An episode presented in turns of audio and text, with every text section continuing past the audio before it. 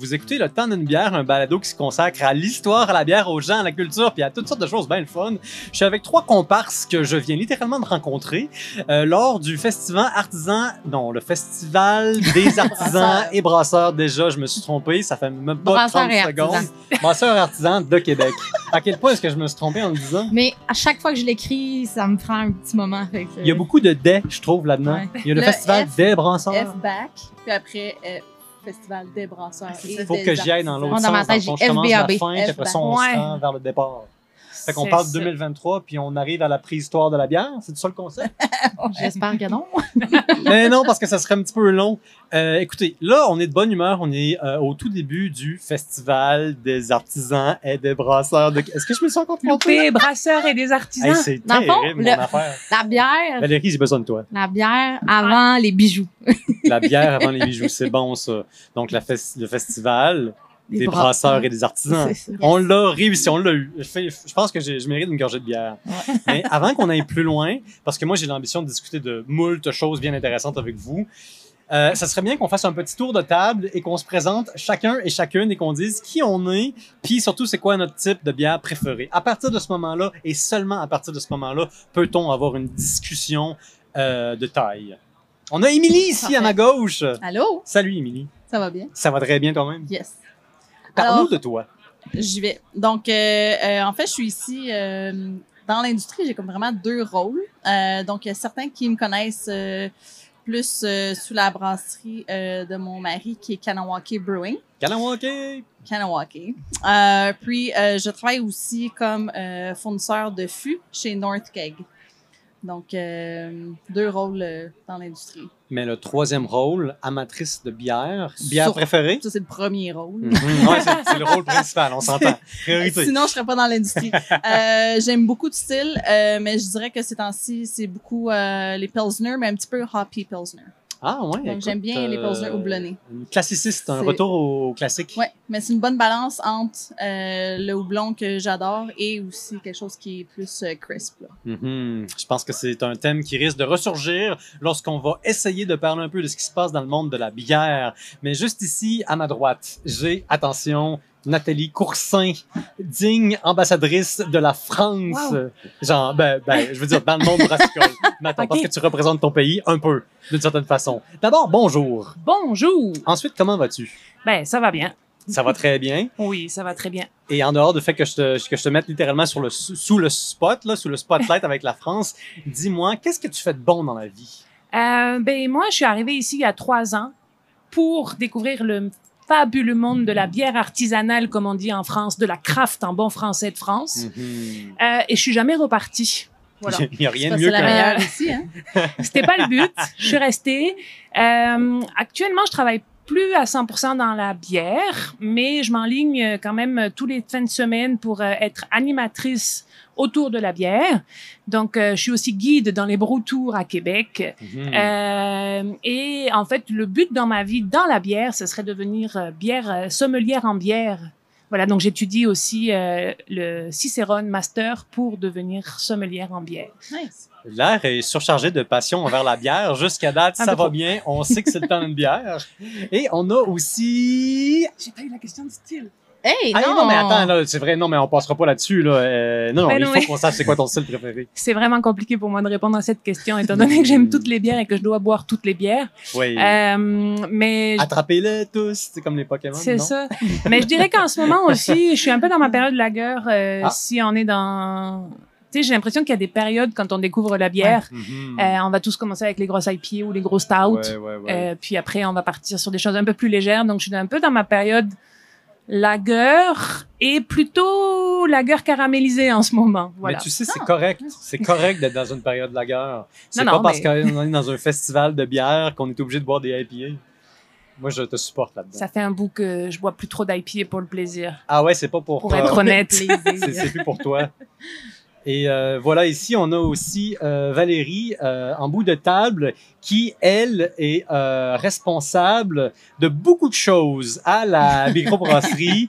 La Barberie, qui est la deuxième microbrasserie que j'ai eu l'honneur et le privilège de jamais goûter dans ma vie. Beaucoup de i à cette table et aussi dans mon discours. Effectivement, ben oui, la Barberie, c'est la première de beaucoup de personnes. Fait que c'est une grande fierté. Je Mhm. suis directrice vente et marketing, euh, mais aussi chapeau de directrice générale parce qu'on est une coop, euh, donc on est trois co-directeurs qui fait la gestion de cette entreprise-là. Donc effectivement, à plusieurs chapeaux, mais mon day-to-day, c'est vraiment euh, les ventes et le marketing.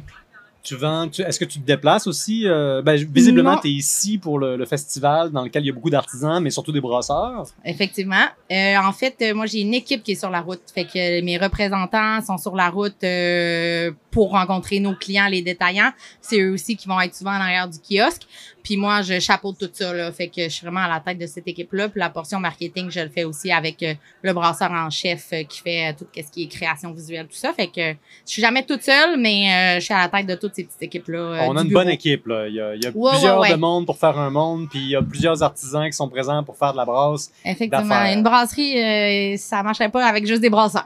Non, On vous va avez... se le dire. Je pense que vous aviez eu un petit moment là euh, l'année dernière ou euh, il y a deux ans, je, m'en souviens, on s'entendait parler un petit peu, euh, un petit incident, je pense, une inondation ou quelque chose. Feu et inondation dans la même semaine. Ah, ouais. C'était à ce jour, premier, il y a presque un an. C'est un an aujourd'hui. Un an, On a passé au feu. Oui, on célèbre la survie. On, cé- on célèbre que c'est terminé, c'est derrière nous. Voilà. Oui, bon, c'est ça. Fait que hum, ben, ça fait partie, je pense, du day-to-day des. euh, Ben non, c'est pas du day-to-day parce qu'on se le souhaite pas, là. Mais euh, des fois, il faut passer à travers euh, des accidents comme ça. Puis euh, Ouais. dans, après 25 ans, euh, c'est normal. Puis on est passé au travers. Puis on est encore à la même place dans notre bon vieux Saint-Roch. Ça nous a pas, ça nous a pas déplacés. Ça fait 25 ans que la Barberie 26 existe. maintenant. 26 ans, vous êtes clairement dans les premières, je pense. euh, on est dans les premières. quoi, 40, 30e permis brassicole, peut-être? Euh, 25. oh, wow, OK. 25e permis. On est la première microbrasserie de type coopérative de travail. Maintenant, Mhm. on est 13 coop, je pense, microbrasserie. On a un, un, un regroupement qui s'appelle la table des micro-coop. OK. Mais on a la Barberie était la première. Puis dans la ville de Québec, on est la deuxième après l'Inox qui est ici aussi. L'Inox a été les premiers, euh, je pense, un an avant nous. Là, c'était, c'était, Ils euh, ont battu de 365 jours les environ, maudits. mais c'est pas grave. Ben oui, mais je suis sûr que c'est des gens bien de toute Ben façon. oui. Et puis euh, là, clairement, la, scène a beaucoup changé. Et encore une fois, vous avez survécu à cet incendie qui est en même temps une inondation. Euh, donc, euh, je suis bien content d'entendre ça. Et surtout, là, j'ai Nathalie qui est, qui est à côté de moi ici. Clairement, vous, vous êtes des bonnes amies. Ça fait longtemps que vous vous connaissez. Donc, je suppose que ma question va aller dans deux sens. D'abord, Nathalie, tu dois être très souvent à la barberie puis tu dois adorer leur bière. Et deuxièmement, comment est-ce que vous êtes rencontrés? Euh, comment est-ce que, vous travaillez encore aujourd'hui ensemble? on travaille pas directement ensemble, mais on se côtoie à travers le milieu de la bière. Quand j'ai des gigs d'animation, c'est toujours elle que je Ah. vais référer pour moi-même. Euh, si je vais dans des festivals, je demande si elle peut venir avec moi. Euh, on a organisé un événement au printemps dernier, la levée, avec des femmes du milieu brassicole, justement. Euh, puis Nat était a fait partie de ça. Elle a bénévolement organisé une soirée complète de dég- de- d'ateliers de, dégustation. Fait que, tu sais, sa petite business, elle l'a fait de son côté. Puis moi, je- ben, j'adore ce qu'elle fait. Fait que dès que c'est possible, est inclus dans mes projets, là. Ok, je suis obligée de dire que j'aime beaucoup les bières de la Barberie, alors. Voilà, ça a été fait. Non, après moi, nous sert de témoin. Ouais. non, non, mais en plus, moi, je suis presque tous les samedis avec le Broutour, justement, ça fait partie de mes étapes. Et euh, pour pas mentir, en général, euh, je vends bien à la Barberie parce que c'est quand même la plus belle terrasse que l'on Ouais, peut avoir à ouais, Québec aussi. Surtout qu'ils l'ont refait cette année, puis c'est vraiment magnifique. Puis, euh, non, mais pour venir où on s'est rencontrés, ben, au départ, je travaillais pour Val. Euh, voilà. C'était ça, euh, la rencontre. Euh, au départ, la rencontre se passe par Je bois local, euh, qui avait fait une boutique pendant la pandémie. Et moi, j'avais postulé pour être conseillère de, de vente. Voilà. Rapidement, Rapidement, j'ai eu besoin d'aide. Puis c'était clairement la personne la plus qualifiée, pardon, pour m'aider à gérer tout ça. Par sa connaissance des bières, elle était nouvellement arrivée au Québec, puis était tellement comme assidue à apprendre sur les microbrasseries que ça a été vraiment rapide, qu'elle gérait l'approvisionnement, fait que la Mhm. connaissait toutes les microbrasseries, tous les produits, puis les styles, c'était déjà, euh, elle les connaissait toutes déjà, fait que c'était juste après ça la culture québécoise puis l'industrie québécoise qui lui manquait, puis ça, ben, quand tu travailles dans un dépôt à bière, euh, ça, ça vient vite parce que t'en bois, ouais. beaucoup, fait que ça s'est comme fait naturellement, naturellement de de la de l'amener avec moi là dans tous ces projets là. Mais là, Nathalie, moi j'ai envie de rebondir là-dessus. Euh, tu arrives ici au Québec, clairement, tu as déjà un bon corpus de connaissances sur la bière. Donc, dis-moi un peu, ça t'est quoi ton, ton bagage accumulé en France avant de venir ici? Et quelle est l'expression québécoise la plus bizarre que tu as jamais enregistrée? Question en deux volets. Oui, c'est ça. Euh, le premier volet. Donc, euh, non, mais euh, moi, je, j'ai, j'ai fait mon, mon changement de, de carrière avant tout le monde, avant que ça devienne la mode. Donc, en 2019, juste avant euh, la COVID n'existait pas, etc. C'est avant COVID, là, attention. Avant COVID. Ça, c'est Donc, pour bien replacer nos auditeurs là, qui sont habitués à ce que COVID soit la référence de tout.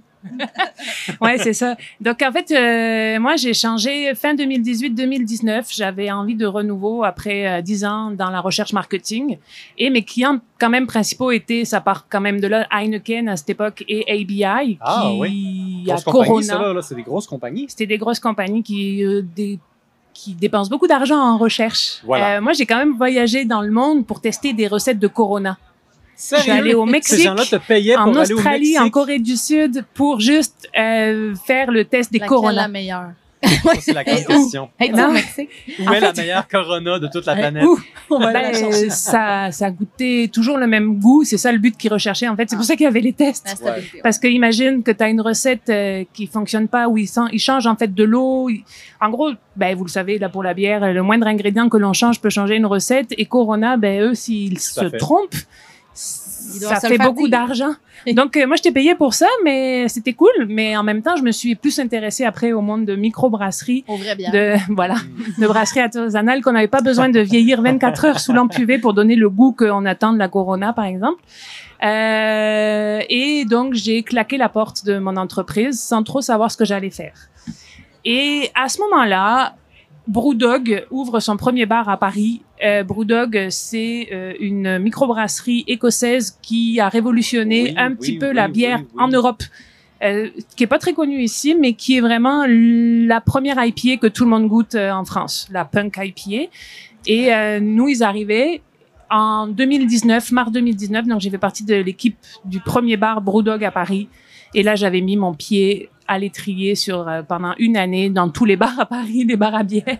Est-ce que Brewdog à- au Québec, à Québec, sont sans al- on a la gamme sans alcool? Ouais, c'est ça. C'est eux, c'est les mêmes? Ouais. OK. Exactement, c'est ce que tu peux trouver euh, sans alcool euh, parce que je pense pas qu'ils aient fait les démarches pour avoir un permis de distribution, etc. Puis que je pense pas que ça les intéresse ici pour le Donc, moment. ici, tout ce qu'ils vendent, c'est de la bière sans alcool.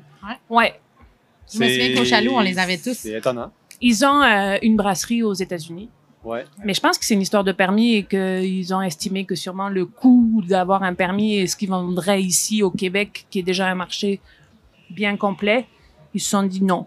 Euh, Brewdog est une euh, équipe très intelligente et très tournée vers le marketing et les chiffres. Donc, euh, je pense que s'ils sont pas là encore avec des bières avec alcool, c'est pour une bonne raison. Mais moi, ça me fait penser, une microbrasserie qui, mettons, comme Brewdog, a atteint vraiment beaucoup de succès et est probablement relativement grande. Est-ce qu'on appelle ça encore une microbrasserie? Alors, euh, moi, en tant que Française, euh, il y a que ici qu'on dit vraiment microbrasserie pour toutes les brasseries de toutes les tailles différentes. Mais nous, on, mais on fait une différence entre brasserie industrielle Hmm. et brasserie artisanale. Hmm, Donc, ouais. eux, ils se considèrent comme brasserie artisanale, de la craft, mais ils ont vraiment toutes les méthodes d'une brasserie industrielle et même les hectolitres d'une brasserie industrielle, puisqu'ils ont une brasserie en Écosse, mais aussi ils en ont une Oui, en oui, Australie, oui. une Ouais. en aux États-Unis. Ils ont même fait un hôtel où tu peux prendre ta douche avec un frigo à bière dedans. Ouais, Ça me fait Et, penser euh, au bain la- de bière en République En tchèque. Belgique C'est aussi, ça. non? ouais. Ouais. Et la fenêtre, euh, la fenêtre donne sur le chai justement ou quelque chose de même. C'est ça, t'as vu. T'as vu t'as et un sur. euh, hôtel, t'as une vue sur le chai, puis t'as Ouais. de la bière dans ton hôtel. Quelqu'un Wow. qui a des fantasmes de bière, là. Ça, c'est... Ouais, tout nu devant le C'est peut-être un, niveau de passion envers la bière qui peut être problématique et qui peut requérir l'intervention d'un professionnel de la santé. Mais ça me fait penser, euh, puisqu'on est en train de faire une définition là, entre la, la bière artisanale et la bière industrielle, s'il vous plaît, corrigez-moi parce que je risque d'être dans l'erreur parce que je suis terrible avec les chiffres en général. Euh, au Québec, on a fait la différence entre, une- entre la, la- la microbrasserie, c'est-à-dire la bière artisanale, puis la bière industrielle, dans le, le- le volume de bière, c'est-à-dire dans les hectolitres. Je pense que la différence, c'est quoi? 250 000 hectolitres? Est-ce que je suis dans les patates? C'est vraiment, vraiment élevé, mais je sais pas c'est quoi exactement euh, le chiffre. Je sais que c'est un gros, euh, un gros un gros cheval de combat. C'est ça l'expression? Cheval de combat?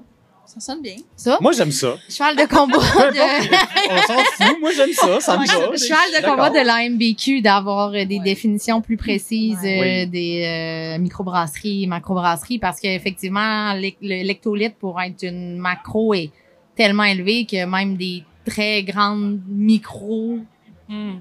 restent des micros et ne, ne deviennent pas industriels, mais je connais pas, Ouais. je me souviens pas, euh, c'est de l'information qui est sortie de mon cerveau. Mais je pense Mm. qu'il y, a un- il y a un côté de la, de la microbrasserie, en tout cas au Québec, qui, qui est plus émotionnel, puis qui est plus culturel, puis qui est pas dans, dans les nombres ou dans les mathématiques ou dans les finances, qui est l'espèce d'équivalent québécois du J'ai les terroir. chiffres officiels. Oh, t'as yeah. les chiffres officiels. Ah, a quelqu'un ouais. qui a fait ses recherches. J'aime ça. Alors, euh, selon le site de l'AMBQ, bien sûr, euh, les ventes mondiales annuelles de bière ou de produits de bière brassés au Québec par la microbrasserie du Québec n'excèdent pas 500 000 hectolitres. Ça, c'est en tout. Quand même beaucoup. euh, en moyenne au cours des trois dernières années. OK, en moyenne. Ouais. Par microbrasserie? Mm, oui, Hmm, C'est beaucoup de bière, en tout cas. Ça, c'est sûr. c'est oui. Mais est-ce que, je pense qu'on peut s'entendre sur le fait qu'au Québec, on, on boit beaucoup de bière. Oui, j'ai le chiffre. Nathalie était prête. Ça faisait cinq minutes qu'elle était sur le micro. Là. Elle était prête à le dire. Elle était préparée. Nathalie, je reconnais ta préparation. Vas-y, Non, mais c'est parce que c'est parce que par rapport à la France, je voulais faire comme tu m'avais demandé aussi Oui, de, oui, de, de oui, faire ben des oui. sortes de fun facts euh, France versus euh, Québec. Euh, donc un Québécois boit 77 litres par an euh, de bière, 77 litres? 77 litres. Ah. Un Français Ouais. c'est 33. Ah oui. On boit pas beaucoup de bière. Nous on boit beaucoup de vin. C'est ça, vous avez le Puis vin. est-ce que tu as les chiffres par région? Et pour ah les femmes, non, là par contre, euh, faut pas pousser là. ce chiffre est genré. Est-ce que toi, ça tu représente penses? tout le monde? Ouais, c'est ça. Euh, donc voilà. Bon, bref, on- la limite de mon exercice. Merci de me le montrer. Si j'avais su, j'aurais poussé plus loin. Mais euh, est-ce que parce que tu me poses la question parce que tu penses qu'il y a des régions qui boivent plus que d'autres au. Québec? Certainement. Hmm, ça serait laquelle? Kanawake?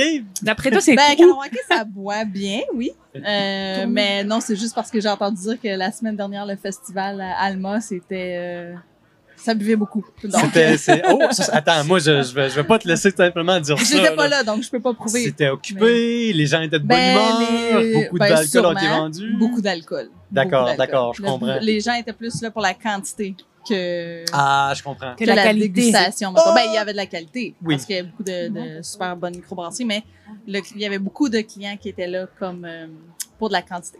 Je pense que c'est Ouais. une tendance en ce moment de tous les festivals de bière euh, cette année. Mhm. Euh, j'ai l'impression En aussi 2023 que en particulier? ouais, j'ai l'impression qu'il y a un retour de recommencer à consommer un peu plus en festival. Mais euh, Est-ce qu'on avait hâte de sortir? Ben, 2022 était le début du Ouais. renouveau de après Covid et Mhm. 2023, euh, ça y est là, on, on sort. Penses-tu que c'est les brasseries slash microbrasseries qui se sont dit aujourd'hui on met le paquet, il faut vraiment qu'on ait cherché du volume parce qu'on a perdu de l'argent durant la COVID? Euh, ça se peut. Je sais pas. Ou alors je- on veut en donner à tout le monde. On veut que les gens aiment la bière, on est passionné et voilà. Ben, ça, c'est certain. Euh, Mais oui, moi, en, en- en fait, en tant que portant mes deux chapeaux en tant que fournisseur, c'est certain que j'entends les, les challenges de l'industrie là, de, Mhm. de cette année particulièrement. Donc, la pandémie Mm. euh, qui a duré deux, on va dire quasiment jusqu'à trois ans, dans le fond, Ouais, tu sais, ouais, pour, ouais. euh, pour Un bon deux ans et demi Que vous solide. ayez resto, pub Mhm. ou non, euh, tu sais, tout le monde était affecté différemment. Puis, euh, le challenge, bon, autre que, on le sait qu'il y a une récession présentement, là, tout est Ouais. cher, Ouais. mais les, il y a, y a plus de chiffres sur lesquels on peut se baser. Fait qu'il n'y a plus de Donc, benchmark, il n'y a plus de moyenne, on sait Mm. pas sur quel Non. pied danser. Puis il y a tellement de microbrasseries qui ont démarré en 2019-2020, Ouais. donc qui n'ont aucun point de référence. Et vous, Il n'y a pas euh, une année pareille. Mais vous, euh, votre microbrasserie, Kanawake, euh, comment est-ce que vous faites face à ce défi-là? Euh, Kanawake, ça a été euh, toute qu'une histoire parce que ça a ouvert euh, en 2018.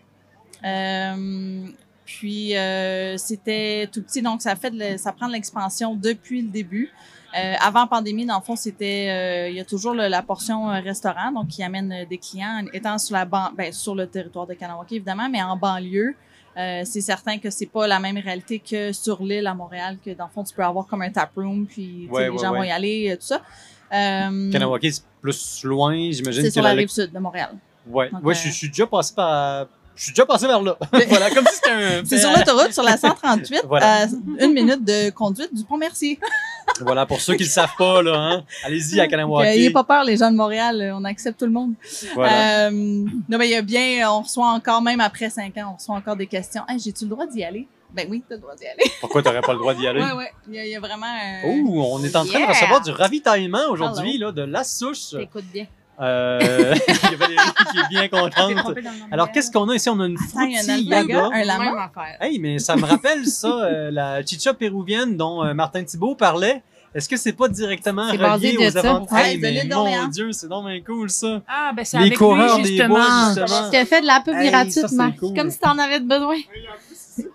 Euh, Ça, oui. Ça, c'est cool. On salue euh, Martin Thibault qui fait un travail extraordinaire et qui, d'ailleurs, à l'heure même où est-ce qu'on enregistre ce podcast, est en Lituanie Oui. en train de se refaire des nouveaux amis en redécouvrant la bière artisanale. Puis, Hmm. les quelques publications Facebook qu'il a faites, le monde à qui il parle en Lituanie, qui font de la bière artisanale, littéralement maison avec des recettes oui, ancestrales hein, c'est- depuis vraiment- genre 1000 ans, ces gens-là, ils comprennent pas que Martin s'intéresse autant à eux. Ils comprennent juste pas. Moi, je fais juste. Je fais du pain liquide, là. Genre, on mange ça, puis on boit ça, puis c'est bon, puis c'est de la bière. Puis ouais, ça, ça nous imbibe un peu. Mais pour eux, c'est- normal. C'est comme faire du pain. Puis pour Martin, puis pour nous, pour des gens, industrie, ouais. c'est c'est extrêmement rafraîchissant. Vous le connaissez un peu, Martin? Jamais rencontré. Mais Non plus. supposé venir nous voir bientôt. Mais non, jamais rencontré. C'est quelqu'un de bien. Donc, Martin, tu dois venir euh, à la Barberie et à Kanawake Brewing. Voilà, officiellement. Ben, il, il doit se faire inviter un petit peu partout. Ben, moi, je veux bien lui parler aussi. Ouais, ouais, c'est ça. Donc, vous m'inviterez quand il arrivera. Chez, chez Nat. Est-ce que je peux avoir. euh, Oui, je t'en prie, ben oui. Ben oui. Merci. Mais poursuivons sur la lignée, là, pour l'instant, euh, de- des défis du monde de la microbrasserie en 2023. On a l'inflation, on a le fait qu'il y a des gens qui savent plus s'ils peuvent effectivement entrer dans une microbrasserie. Euh, toi, de ton côté, euh, Valérie, comment est-ce que tu vois ça à la Barberie? C'est des, des défis très, très pointus de mon day-to-day, mais euh, Ça pique. ça pique? C'est pointu, ça pique. Ah, oui. c'est euh, l'espace tablette, puis la réglementation dans les points de vente. Nous, on est distribué, on est un peu plus gros c'est- après 25 ans, là, ça fait longtemps qu'on est vendu Nous, on dans... distribue pas. euh, Ouais, non, c'est ça. C'est juste, c'est juste territoire. sur place? Localement, Kanawake, j'imagine, un Wendake. peu. Ouais, c'est ça. Exact. Fait que, euh, tu sais, nous, notre modèle d'affaires est fait pour que nos revenus sont calculés. Il faut qu'il y ait un certain revenu qui vienne du CAD, fait que euh, de la distribution, puis un certain revenu qui est consommation sur place, qui est le pub. C'est pour que la business fonctionne, euh, c'est deux tiers, un tiers Fait que normalement. vous faites des planifications financières, vous vous dites, euh, il nous faut tel revenu pour que ça marche. C'est ça, pour dégager les profits, pour payer nos travailleurs de notre coopérative, pour, Ouais, c'est, ouais. euh, c'est une entreprise, ça reste, une entreprise, puis le but, c'est de, c'est, Mhm. c'est de faire des, faire des profits, les réinvestir, s'acheter une canneuse, on fait pas ça avec de la bière, on fait ça avec de l'argent. cher, une canneuse. Ouais, exactement. ça, ça, ça vient gober les profits. On dirait que ma voix est en train de changer. C'est la fraise. C'est la C'est le fraise. Pérou. C'est le C'est Pérou. le Pérou qui me change. Comment est-ce que vous, vous avez goûté là, la bière qu'on consomme? ouais, c'est c'est bon. magnifique. Ça goûte vraiment la fraise de l'île. Vraiment la C'est fraise. fou. J'ai jamais goûté une bière dont la fraise était si forte sans faire complètement tout déraper l'appareil. C'est difficile, la fraise. C'est une de, la le- souche, un des euh, fruits ce produit-là de la souche, là, euh, quand j'ai goûté l'année passée, j'étais comme, OK. Mais qu'est-ce C'est qui fait que solide. c'est si difficile, la fraise? C'est pas autant goûteux. Tu sais, souvent, on voit plus de, on voit beaucoup plus de, de bière aux framboises. La Mhm. framboise est beaucoup plus goûteuse puis Mhm. colorée. Tu sais, la fraise, ça prend, ça en prend plus. C'est pas, euh, Ouais. une fois euh, en brasse, c'est, c'est pas aussi goûteux que, que la framboise. Fait que C'est, c'est, c'est une question de goût puis c'est une question d'eau. c'est, Ben, je trouve que le- c'est un, c'est un fruit qui a comme plus d'eau dedans, Oui, un peu. ouais. Fait que Mhm. c'est comme dur de pogner le- l'arôme. On n'est pas des ouais. brasseuses, là, mais. euh, Ouais, non, c'est ça, clairement, c'est pas on nous peut qui pas parle. s'en parler. Ah, c'est Mais- correct. C'est ce qu'on m'a dit. C'est ce qu'on m'a dit. Mais que ça apporte une belle texture. Fait que tu C'est peux ce que les l'ajouter experts avec d'autres disent. fruits, puis là, là, c'est plus facile à travailler. Mais on s'entend que celle-là, je pense que c'est, ça, bon. pourrait servir de référence sur qu'est-ce que ça doit être une, une, fra- une, Une fraise sur la bière, une bière à la fraise. Effectivement. Est-ce que c'est populaire en France, les, les, les, les bières aux fruits?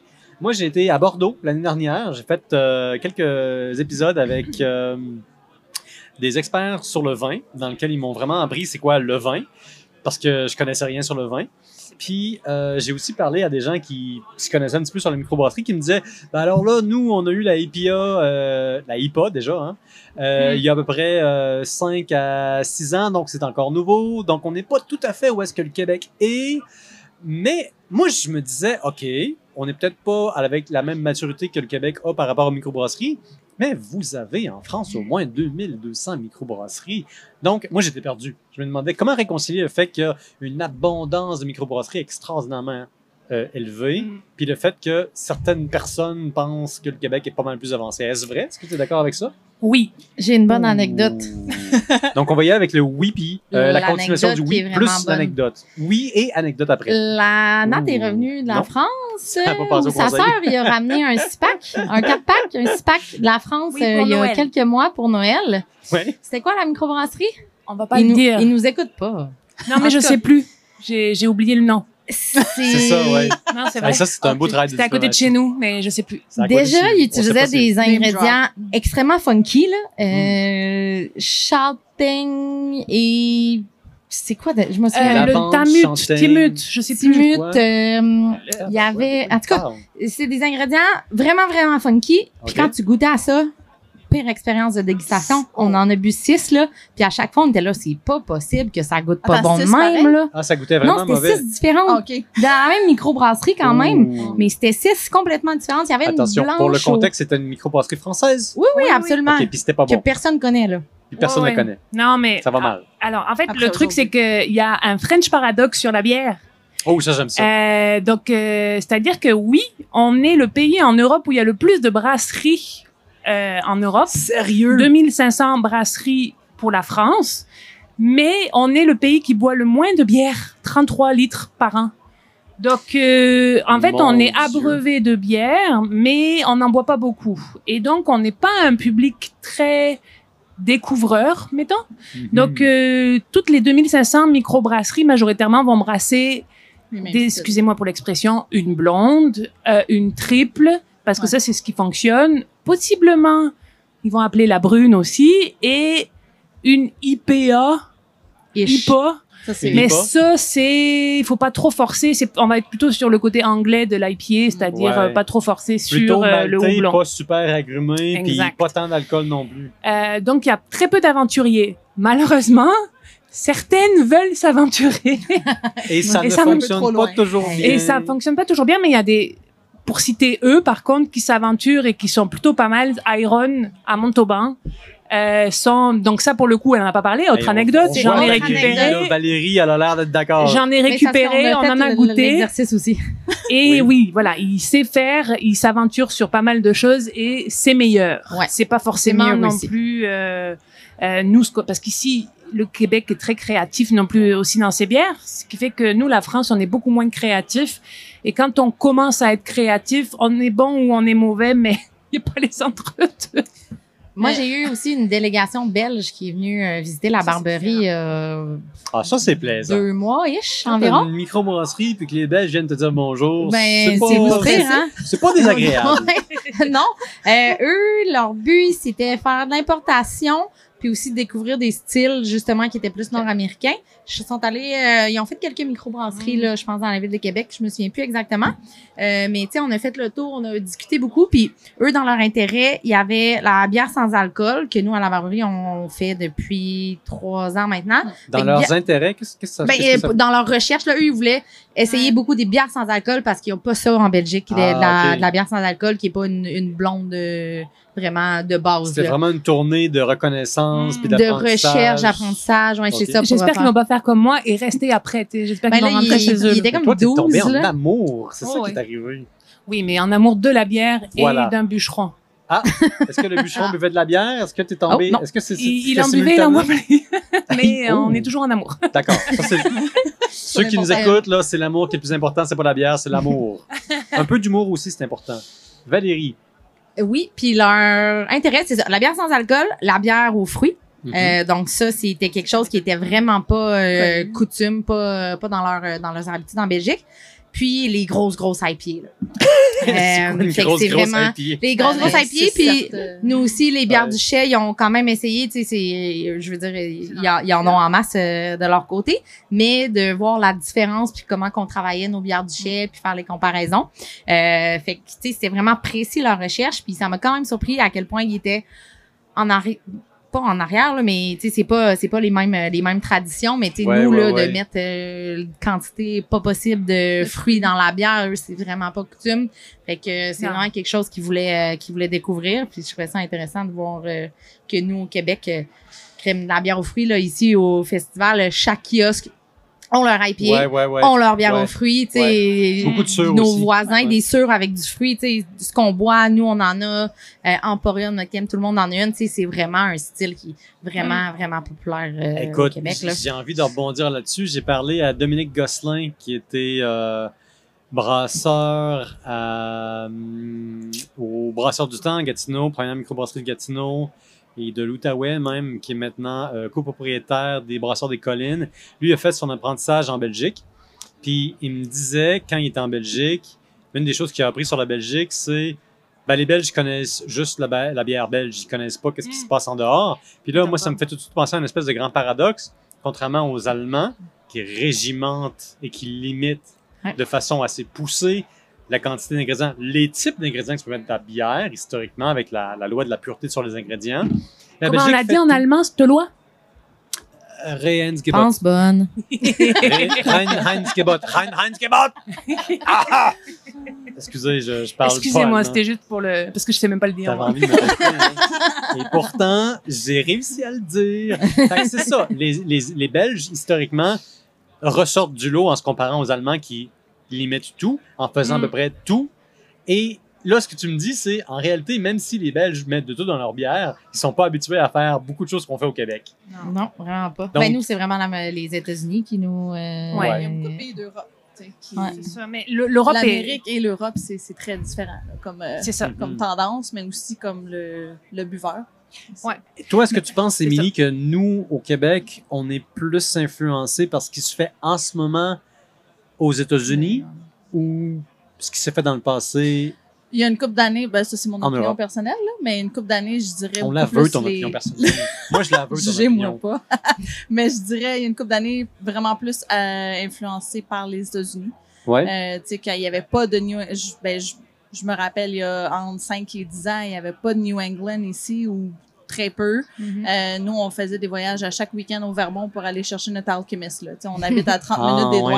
Donc, euh, Hey, ça, c'est pratique. fait que, mais ça, c'est là, le fun. il y a eu la pandémie, on n'a pas eu accès à Alchemist, à Pliny en Californie, tout ça. Puis on est retourné il y a trois semaines. Bon, on avait déjà bu suite à- au COVID, là, mais on en a ramené à la maison, puis on est comme que c'est complètement différent, mais on a du stock débile au Québec là, Ouais. qui, Ouais. qui est sorti.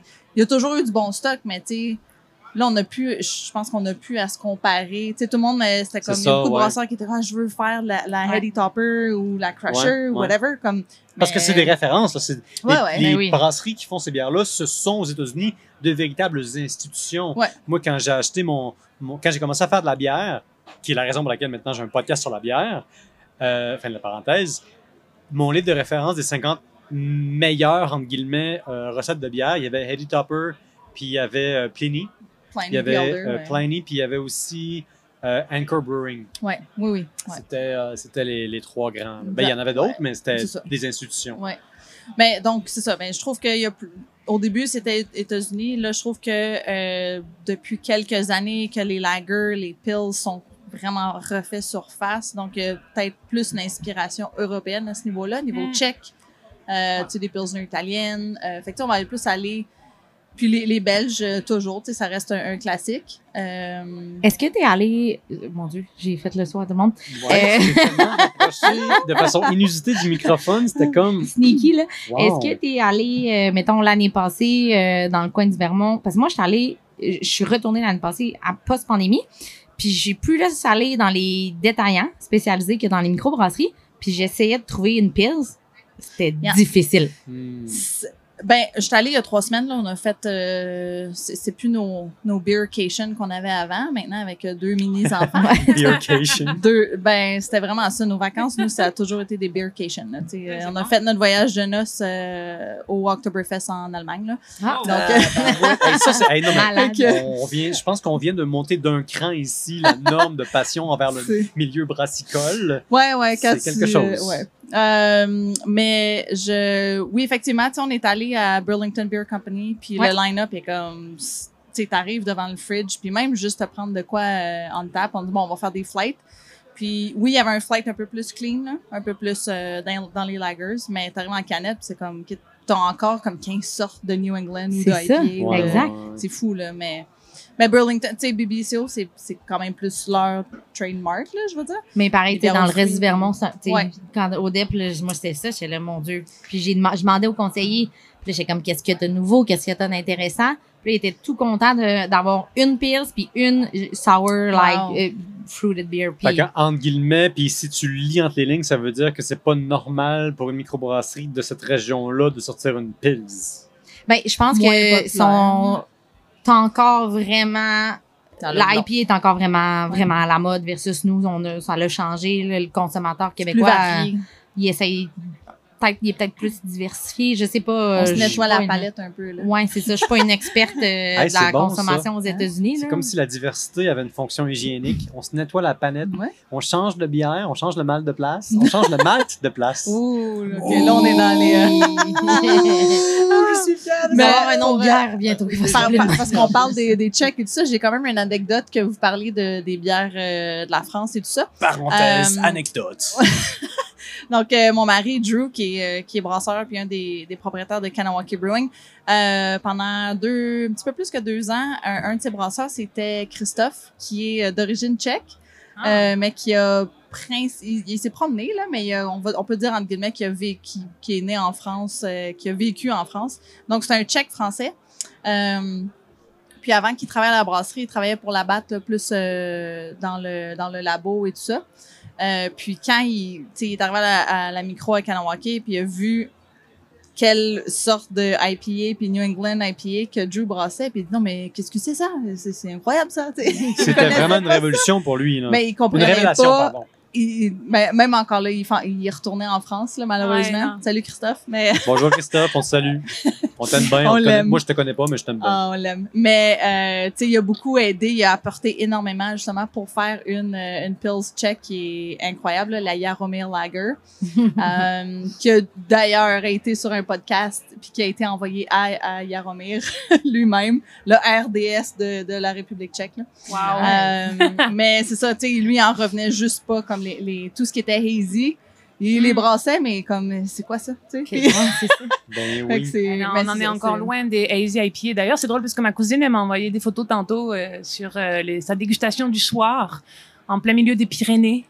Puis euh, elle était toute contente, elle m'a montré une punk IPA de Brewdog et enfin il y a enfin une microbrasserie genre à 10 km de chez elle. Ils ont fait une hazy IPA, 100% sabro, Et c'est drôle. Oh! mais elle a aimé. Ça, ça, doit- Mais- ça, ça va exiger une explication un petit peu plus loin, là. Mais En pour aval, elle, pour elle, demander Ils une l'ont c'était pogné en explication. spécial. Non, mais pour elle, c'était tellement nouveau que c'était super bon. Et elle me dit, Oh. ah, maintenant, je commence à aimer ça et tout, c'est trop cool, je comprends mieux pourquoi, là, Bon, bref.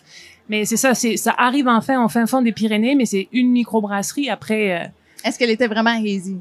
euh, je sais pas, j'ai vu juste la Ah, ok. Euh, Ah. oui, parce qu'autre anecdote, en France, tout est en bouteille, on n'a pas de Ouais, canette. y a pas de canette. Euh, pas de ça, ça fait partie. Non, euh, ben, t'es, allé, t'es, pas allé voir euh, dans les Ben, centres moi, j'ai- commerciaux? j'ai j'ai bu directement au Dans les fût. pubs. Ah, J'ai ok. bu dans les pubs. Euh, oui, on est en arrière euh, pour ça aussi. Euh, donc, euh, toutes les bouteilles sont en 33 centilitres et Ouais. en bouteille. Euh, pas de canette. Euh, et en plus, elles sont conservées. Soit on va dans chez un caviste à bière, soit on va euh, Oui, Au supermarché. Mon Dieu, que j'ai trouvé ça génial. les et ils sont pas au frigidaire. Mais ça Ouch, tombe bien, c'est pas grave parce qu'il n'y a pas beaucoup d'IPA, on va dire. Mais Pas trop de fruits, donc Ouais. ça explose pas. Ouais. Mais c'est et pas trop de fruits non plus, donc ça explose pas. Mais c'est ça, on est vraiment, on n'a aucune culture bière. Même dans le nord de la France, on reste sur la grande bière blonde à boire en des litres avec Heineken, etc. Là. Mm. Mais on n'est pas, euh, on n'est pas bon. Euh, Là-dessus, on est un petit peu en retard. Il y a Ça, c'est un langage très catégorique. là. La France est en retard, on n'est pas bon. Vraiment, là, tu, tu dis ça, là. Oui, et j'affirme. Ça va sur. Internet. J'affirme ça. Euh, Non, je vais me faire euh, France. flageller euh, en rentrant euh, à la France parce que tous les Français ils vont écouter ce podcast Nathalie. évidemment. Moi, je te dis, c'est correct si c'est vrai. C'est aussi l'impression que j'ai eue de beaucoup de brasseurs quand j'étais en France. J'avais des gens qui m'ont plutôt modestement dit bah nous on fait de notre mieux mais euh, bon c'est sûr qu'au Québec euh, ils sont plus près des États-Unis donc euh, ça. ils ont plus accès à ce qui est populaire, ce qui marche bien, la technologie puis tout. Puis je parlais en fait à un Québécois qui s'est installé à Bordeaux. Un Québécois qui s'est installé à Bordeaux, qui a fait une microbrasserie biologique à Bordeaux, qui m'a expliqué à quel point c'était compliqué de lancer une microbrasserie à Bordeaux parce que la ville de Bordeaux comprenait rien à la microbrasserie. Ensuite, il a lancé une microbrasserie. Après ça, le monde était pas super intéressé par la microbrasserie dans le fond. Ensuite, euh, faire des styles intéressants, c'était un défi parce que les gens n'étaient pas super intéressés Et par les faire ça styles. bio. Donc, il y avait tout un défi. Mm. Et ce qu'il me disait, c'est que effectivement, maintenant en France, les gens qui veulent en apprendre sur la bière, devenir des brasseurs, faire quelque chose de vraiment original, de bon, viennent au Québec. Mais en revanche, je vais un peu taper sur le Québec. Chez Tape sur le Québec, s'il te plaît. On Moi est tapé qui- sur la France là, depuis tantôt. Moi qui veux travailler justement mes styles de bière pour devenir bien sommelier en bière et juge de jury, euh, trouver un vrai style ici, euh, dans le style par exemple d'une lager, euh, justement même si c'est une pilsner tchèque ou whatever, Mhm. c'est très dur aussi de trouver des bières qui sont pile dans le style. Lancez-moi des roches si c'est Très dur. je trouve. Bon, bon, bon, toujours en train de bâcher le Québec. Non, c'est pas vrai. Non, non, vrai. justement, non. vient nous visiter. Je dis juste que Ouais, ça. veux, ben par exemple, ou alors même trouver une IPA Mais anglaise. sais-tu, je suis d'accord avec toi. Ouais, oui, mais parce que c'est pas la mode. Mais c'est ça, IPA mais c'est-à-dire que Oui, si ce je qui veux veut pas dire que c'est faux. Livingstone, IPA anglaise. Ok, merci. C'est qui ça. Livingstone, déjà? Pardon? Livingstone. Non, mais ça, me- ça, Trevor. non, mais ça me dit quelque chose. Non, mais c'est Euh. Je sors pas des nus, là. Je, je Non, ne je tombe pas des nus. Je- ça me dit quelque Sortir des nus, ça se dit pas. J'ai dit c'est le fun, de nu. Ouais, Ça se sortir, tomber des nus, je pense. Je sais même pas si j'ai bien dit l'expression. Nathalie, c'est quoi l'expression? Tomber des nus? Quand on est vraiment surpris, c'est sortir des nus ou tomber? C'est une expression. C'est tomber. Mm. OK. Parenthèse dans la parenthèse. Livingstone, c'est une compagnie, c'est une brasserie qui se spécialise en IPA, c'est ça? Euh, non, euh, vraiment plus dans les bières. euh, c'est une. euh, euh, embarrassant. comment qu'on dit ça? Euh, je vais me planter. Mais euh, Je t'en prie, comme ça, ça va faire des- changement des- de moi qui me plante. J'aimerais ça t'aider, mais je sais pas la réponse. euh, À te planter en fait, Livingstone raison? sont à, à Covey Hill, à Franklin. Euh, donc, pas loin des lignes, euh, dans le sud-ouest euh, de Montréal. Pas les lignes électriques, là, les frontières américaines. Frontières américaines, merci. Ouais. Quand on habite proche, on dit les lignes. On dit les lignes. Comme s'il y en avait Mais- plusieurs. Il y en a juste une. Il y en a une Pourquoi on grosse. dit les lignes? Ben, il y a un trou. Il y en a juste une. Ah, il y a un trou. Je comprends.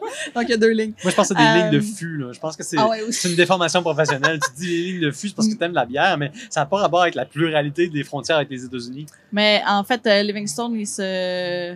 Euh, des, des bières, euh, je pas de ferme, mais euh, tu c'est plus Saison, funky. fermière? Saison, ouais, fermière. Expérimental, levure sauvage? Oui.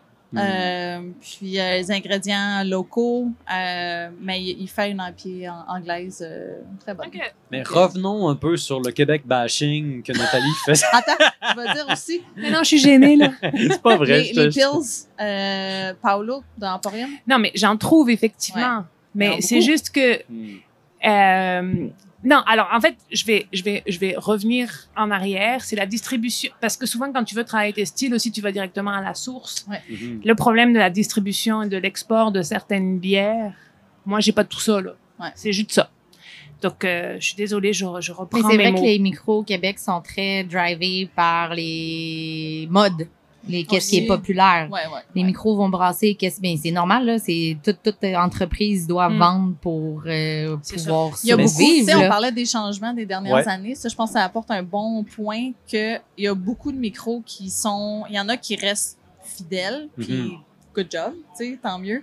Mais la pandémie a apporté le, le, le challenge supplémentaire que tout micro qui se, se disait, moi, je vais faire que des lager, mettons. Ouais. Ben, veux, veux pas, quand t'as un pub, puis que oui, la clientèle est moins là, ou dépense moins, ou que les dernières années ont été plus difficiles, puis ils se, ils se font demander des pieds à chaque jour. C'est ça, tout le monde a leur réalité au day to t'sais, day. Et à c'est un là que c'est beau que je- être une, une micro de, Ouais. de lager only, mais tu À veux moment plaire à ton client, tu veux garder ton donner client. aux gens ce qu'ils veulent. Puis Ouais. C'est là que j'ai le plus envie d'être d'accord avec Nathalie. C'est qu'au Québec, on fait des produits fusion. La microbrasserie qui se dit, OK, on va faire une pils, elle joue safe, elle se dit, OK, on va faire une pils avec des éléments de nos autres bières qui sont populaires. Puis c'est la raison pour laquelle je pense qu'on ne trouve pas les, les produits aussi, euh, aussi purs qui sont dans les pays d'inspiration du produit original. Par exemple, Mhm. si vous cherchez une Pils au Québec, la meilleure Pils, elle va avoir sa variation québécoise pour justifier le fait que, ah, c'est pas juste une Pils, c'est une Pils avec du houblon, par exemple. Moi, j'en ai vu beaucoup des Pils, mais plus houblonnées. Ou des Pils, mais houblonnées à froid. T'as-tu vu ça, toi, Nathalie?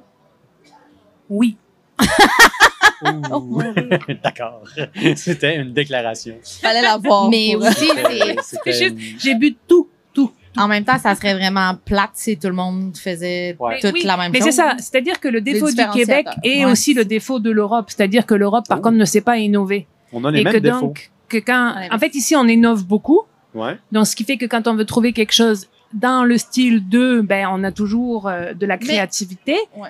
Mais l'inverse, en Europe, c'est qu'ils innovent pas beaucoup. Et donc, on trouve beaucoup de trucs dans le style 2. Tout Mais que si on veut une New England IPA bien houblonnée, il faut aller au UK, au fin fond du UK, Ouais, goûter ouais, à une. Fierce euh, ou à quelque chose comme ça, là, avec euh, le Verdun, ou Verdant Brewery, qui est vraiment bonne. Mais that's it. Ouais, Mais c'est, c'est les deux. euh, L'Europe serait plus les deux sont conservatrice complémentaires. que le Québec et les États-Unis niveau bière. Comment? L'Europe serait plus conservatrice Oui. je pense par que rapport oui. au Québec, puis même aux. États-Unis. Je pense que oui. Qu'est-ce que tu dire, Émilie? T'allais t'allais- t'allais- J'allais dire, euh, tu sais qu'au Québec, on s'inspire, tout ça, mais c'est l'industrie est tellement belle. Comme il y, a- il y a beaucoup de clients qui sont pas vraiment, qui sont juste amateurs de bière, mais qui sont pas vraiment ancrés dans, dans Ouais. l'industrie, tout ça. Disant, ah, mais il y a tellement de compétition. Mais Ouais. non, c'est pas de la compétition. Bon, oui, peut-être que Un deux peu, brasseries qui sont à trois portes vont peut-être faire compétition, mais en même temps, ils vont amener le même client.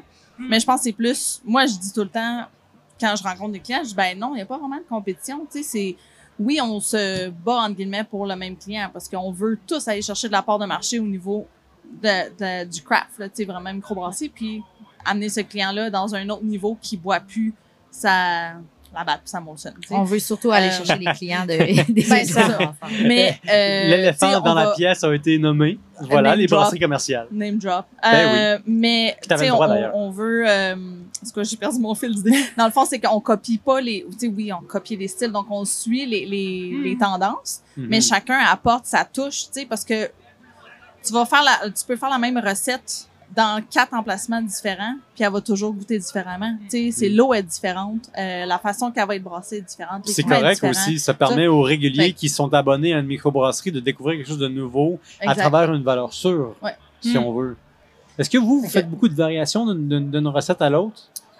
Euh, de la même recette, non, c'est.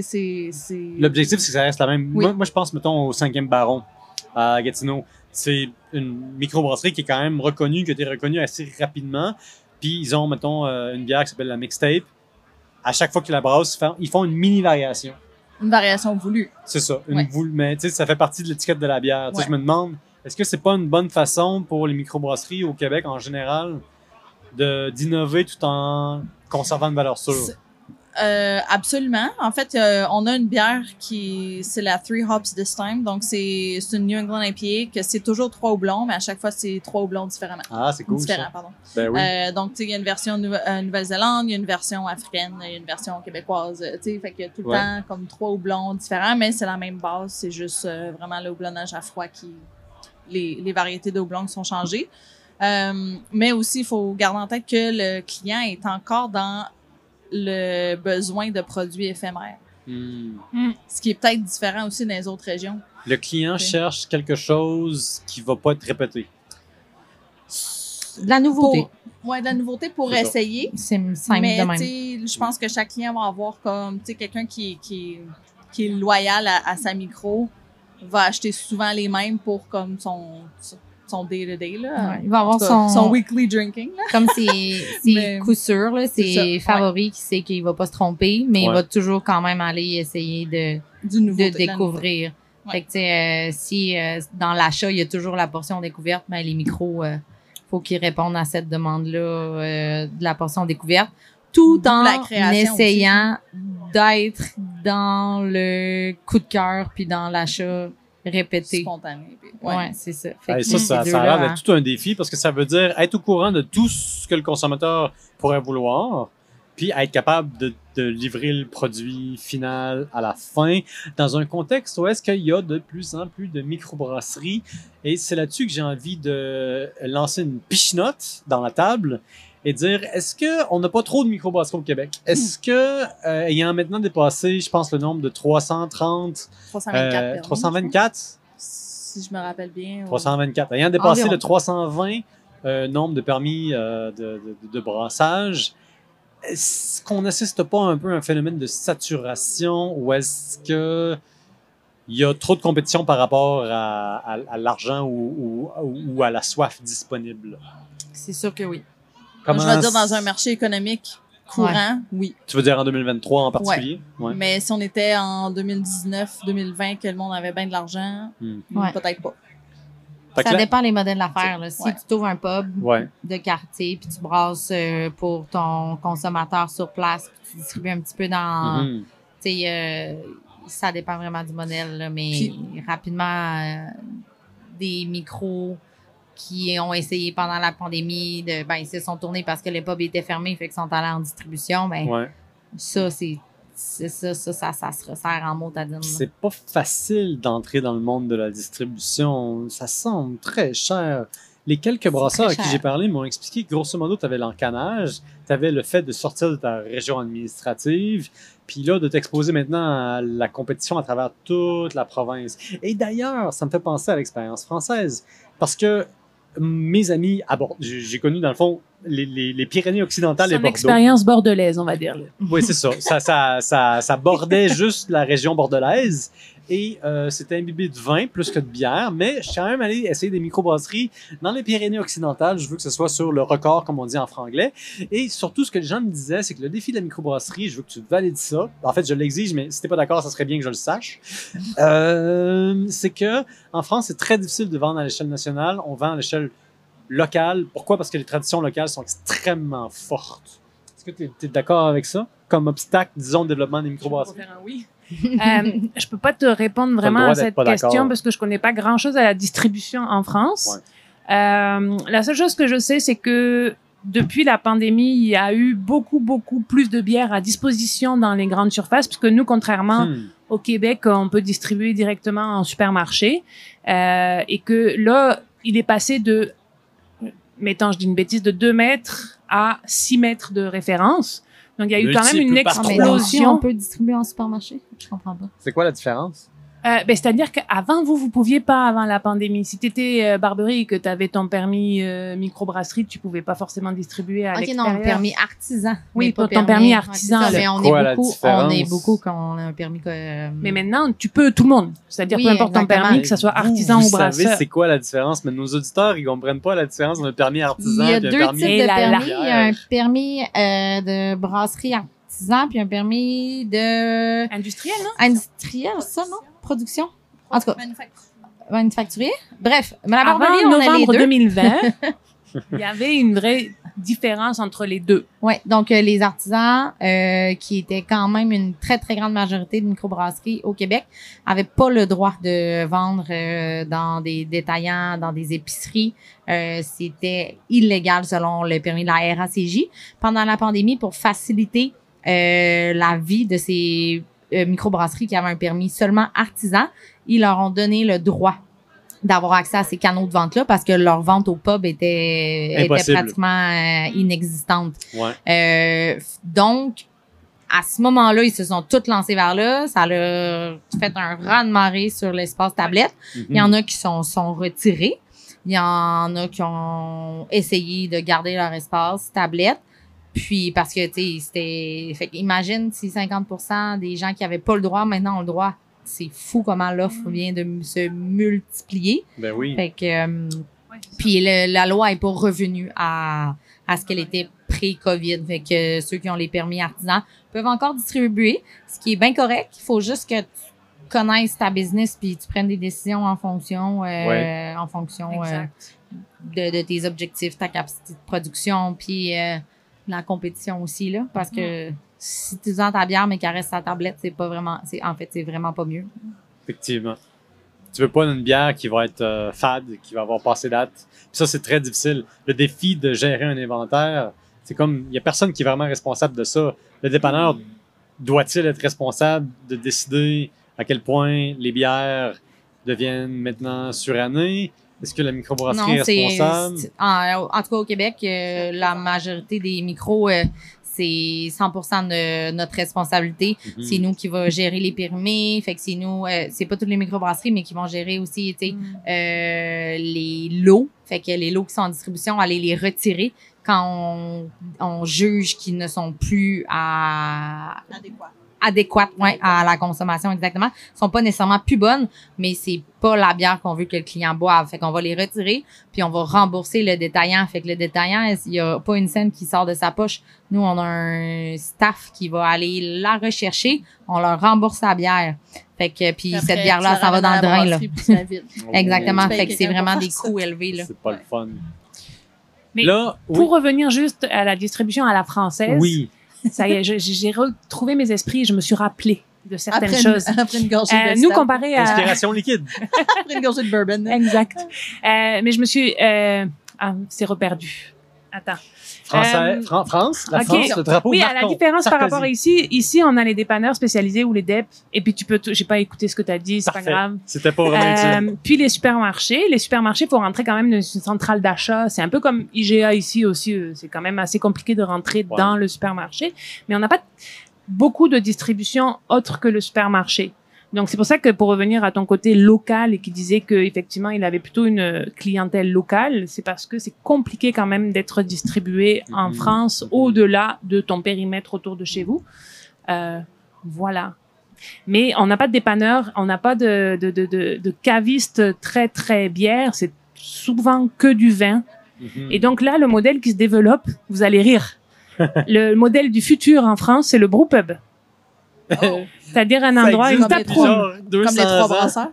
Exactement, sauf que les trois brasseurs, c'est français, ils l'ont exporté vrai, très ça. très bien, mais que ils l'ont pas mis bien en France. Donc là maintenant, c'est ça le nouveau modèle pour euh, s'épandre, euh, se dé- c'est ça. Dire une microbrasserie qui a des succursales. Exact. D'accord. On n'est pas du tout en retard. C'est Non, l'innovation. Vous êtes presque en avance. Exact. Il s'agit de consolider. En fait, c'est comme non, ça mais il y a plein de cavistes aussi de bière et de vin qui commencent à donc à avoir des tables et tu peux consommer sur place aussi. Mhm. Donc tu as ta petite licence 4. C'est là, comme je sais pas si- la question, c'est est-ce que 16. vous aurez le droit, est-ce que les Français auront le droit, consommateurs, de boire à côté d'un fermenteur, comme en Ontario, comme aux. États-Unis, mais Je veux interdit dire, dans au une Québec? microbrasserie. Ouais. As-tu le droit de boire dans la microbrasserie? Ouais. C'est des grandes Ah, je sais questions. pas ça. Bon, Il va là, ça falloir. va trop loin pour Non, mais moi. écoutez, on va Parce qu'il envoyer. y a quand même des trucs qu'on est très arriérés euh, ou en retard. je Oui, c'est au ça Québec, aussi. Là, ouais. Vraiment? Euh, ouais. Nomme, nomme une chose sur laquelle on est vraiment arriéré. Euh, ben, juste Tu piques ma les, curiosité les règles de, de les bâtiments. Je, je m'avancerai Ah, pas trop oui, là-dedans, oui, là, oui, mais Je fond, qu'il y a- avec la RACJ. là. Moi, le, le, le, Ouais. le, le, le plus choquant, c'est quand moi, on, on doit demander est-ce qu'on peut venir avec des enfants à votre euh, brasserie ou quelque chose de même? Moi, c'est une question qu'on pose jamais en France. C'est-à-dire que Oui. nous, du moment que tu es accompagné par un adulte, si tu vas dans un bar, un, be- un bar PMU ou whatever, tu as le droit d'aller avec ton enfant Ouais. du moment qu'il est Ben, accompagné d'un adulte. un problème, entre guillemets, là, mais c'est une- c'est les, les permis. Vraiment, Je dis pas ce qui est bon ou pas bon là. hein. C'est juste que nous, Ouais. moi, c'est une question qui se pose jamais en Ah tant ouais. que française. Je me suis jamais posé la question si je pouvais aller Ben, dans un bien. bar avec un enfant. Ben oui, oui et non, mais en tout cas, c'est vrai que moi, quand j'étais petite, j'avais le droit de prendre mon petit sirop grenadine à côté de mon papa qui buvait une bière dans n'importe quel bar. euh, ou maman d'ailleurs, qui pouvait boire de l'alcool aussi. ne soyons pas Ah, sexistes dans les consommations. Est-ce que- c'était approprié de dire ça à ce moment-ci? non, mais être, être capable d'aller dans un festival avec ses enfants, on s'entend que c'est. Comment je peux dire ça? Quand tu as la responsabilité de tes enfants, puis tu peux quand même boire une bonne bière, puis tu as le droit d'apporter tes enfants, c'est une valeur ajoutée, mettons. Tant que tu consommes de façon très modérée. Ah, c'est vrai, on n'a pas le droit d'amener des enfants dans un festival de bière? On n'a Si. pas le droit? Mais Ben, si, je les vois, là, les gens. oui. Non, ici, oui. Quand, non, mais Ah, le ok. fait que ce soit familial, c'est bien. Voilà. Mais il y a peut-être des festivals que tu peux pas emmener les enfants. Je sais pas. Mais on les nommera pas. Ici, au en Festival cas, des brasseurs et des artisans de Québec, Québec, on a on a le droit d'amener Ce qui les est enfants. important dans ce festival, c'est qu'on est, on, on est heureux d'être en bonne compagnie, de parler de vraies Il affaires. fait si beau, Et il fait. il- ben là, il a arrêté de pleuvoir. Fait que ça, c'est la bonne il y a nouvelle. l'arc-en-ciel. Il y a Jean, euh, Christophe qui vient nous dire bonjour. Et c'est le moment où est-ce que on va tôt, hein? euh, conclure euh, euh, cet épisode délicieusement houblonné. La dernière bière Ah, qu'on on a goûtée était. Euh, On n'a même pas parlé de la place très, des femmes dans la brasserie. Oui. C'était l'objectif. C'était l'objectif. Et puis moi, j'étais super craquée là-dessus, mais c'est pas Ah, mais grave. sais-tu quoi? Si t'étais craqué là-dessus, puis parce que c'était l'objectif, Fais-le. On va continuer. Yeah. Non, mais je voulais dire une Mais autre je salue quand même différence On bâche les hommes. par rapport. Non, justement. Non, mais en j'ai tant le droit. Non, mais en tant que représentant des hommes, qui est une minorité, clairement, dans un environnement de femmes, dans un festival de bière, je t'écoute. Je voulais juste te dire une autre différence positive par rapport à la France et la Oui. place de la femme dans la brasserie au Québec. C'est pas forcément bien mis en avant, mais nous, en France, c'est encore assez sexiste et non inclusif. Et euh, donc, d'ailleurs, il y a eu aussi un groupement de femmes qui s'appelle Buveuses de bière qui s'est construit pour justement un peu En euh, France? Buveuses de bière. Ah oui. Peut-être bientôt au Québec?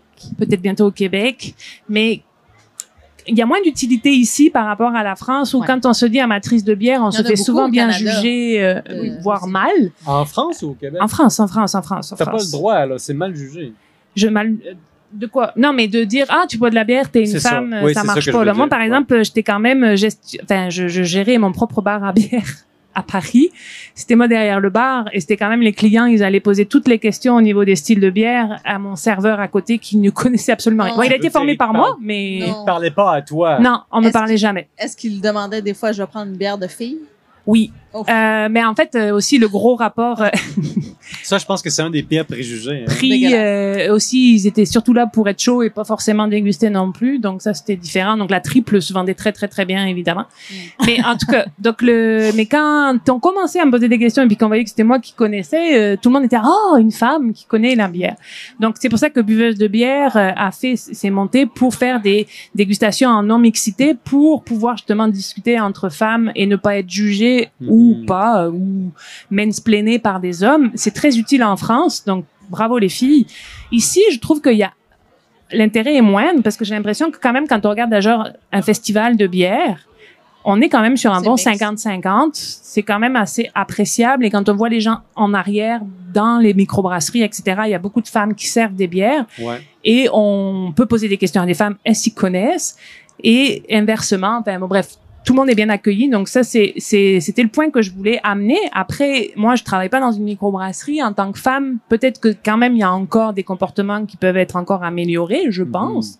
Mais on est vraiment en avance Mhm. au Québec par rapport à la France. Ben, moi, je prends pour acquis Là-dessus. que le, le Québec, puis un peu les États-Unis, mais pas partout aux États-Unis, sont plus progressifs, plus libéraux, plus ouverts que la grande majorité de l'Europe, avec des petites exceptions locales.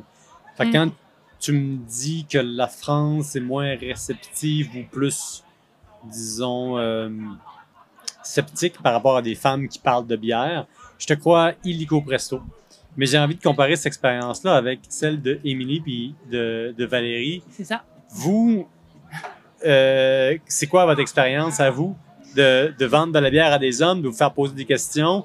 Sentez-vous que au Québec, le rôle de la femme, les femmes sont acceptées dans le monde de la bière? Puis je dis ça en constatant qu'il pleut. C'est C'est les questions qui fâchent. Le ciel est fâché. Tu veux y aller, Valérie? Vas-y, vas-y, je Ok, y a la Tu vas réfléchir? Go Amélie, c'est ça, ouais, Valérie. Mais- euh, Réponse Honnêtement, numéro deux. euh, en tout cas, le rôle, ça, ça pourrait être quelque chose qu'on pourrait euh, discuter pendant des heures parce qu'il y a tellement de volets à Ouais. ces questions-là. mhm. On va y aller dans le volet euh, positif. Oh, c'est bon. Peut-être, ça. c'est quoi, je vais amener le négatif en premier. Ben, on va finir avec du positif. ça sera pas de mauvaise chose. Parlons des vraies affaires. Donc, le négatif, on n'en parlera pas trop longtemps, mais euh, tu sais, tu disais qu'aux États-Unis et dans le reste du pays, euh, une chose qui est, j'espère que ça arrivera pas, mais une chose qui est pas arrivée au Québec encore, c'est une vague de dénonciation. Tandis qu'en Ontario, et ça a parti vraiment des États-Unis, mais la hashtag MeToo, euh, tu sais, on parlait de Brewdog tantôt, aïe, aïe, aïe. comme- Oui. je- on va rester aux États-Unis juste parce que j'en beaucoup, j'en connais beaucoup au Canada, mais tu sais, il y a les Hill Farmstead, le classique, oh mon dieu, Hill Farmstead, wow! Ouais, mais Mm. moi, j'achèterai pas là. Ah, là, là, Donc-. Yes! Euh, donc, il y en a eu beaucoup en Ontario. Euh, Rat Magnet, qui, qui, qui, qui est dans le nord-est des États-Unis, qui a parti vraiment une, une vague de dénonciation. Euh, ça l'a fait fureur en Ontario, dans les, ma- dans les provinces de l'Ouest. Québec, parce que peut-être qu'on est plus géré francophone, ça c'est comme, boum, ça l'a comme arrêté. Il y a eu beaucoup d'initiatives. Euh, il y a Pink's Boots, euh, Pink Boots Society, euh, qui est une, bière collaborative. Euh, Kanawaki Brewing la, la brasse à chaque année. C'est important pour nous de, de côté inclure les, les femmes dans l'industrie puis tout ce qui est inclusif. Là. On va Mm. s'entendre, je vais parler de la brasserie deux secondes, mais la première microbrasserie sur un territoire des Premières Nations au Canada. Euh, la brasseur Adju, brasseur, brasseuse, les deux se disent, mais Amanda, euh, c'est une femme. Euh, donc, c'est on, en- on les employés dans la brasserie, c'est c'est de peu importe la nationalité, mais c'est sur un territoire des Premières Nations. Euh, fait il y a beaucoup, beaucoup d'aspects que c'est comme des premiers, là, un peu Mhm. avant-gardistes, on pourrait dire.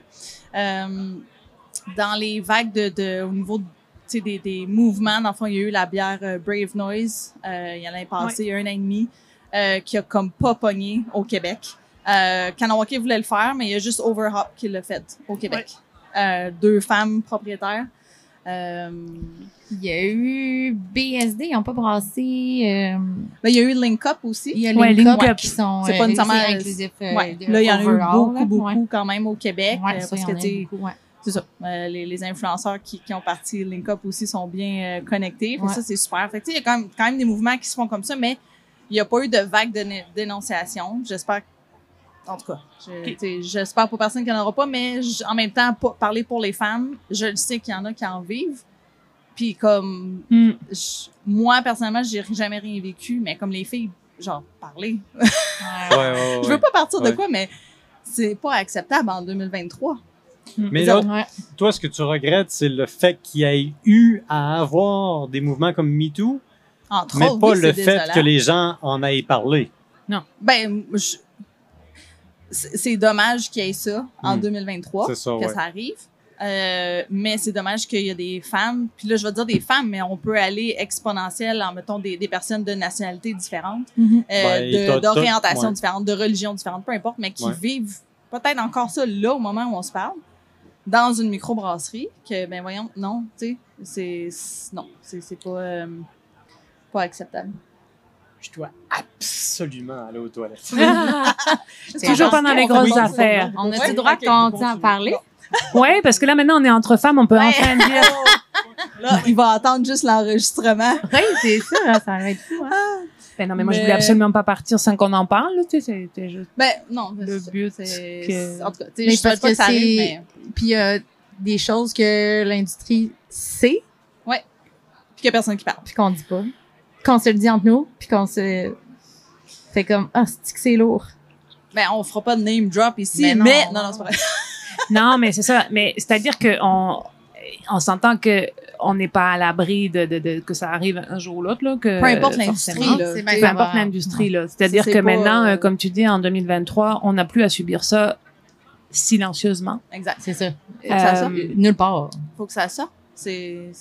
Mais bon, après, effectivement, moi, je travaille pas dedans, donc moi, c'est ce que j'ai perçu, c'est juste que, effectivement, la clientèle peut être autant féminine que masculin et il y a Ouais. aucun jugement là-dessus, mais qu'après, effectivement, quand tu travailles, c'est différent.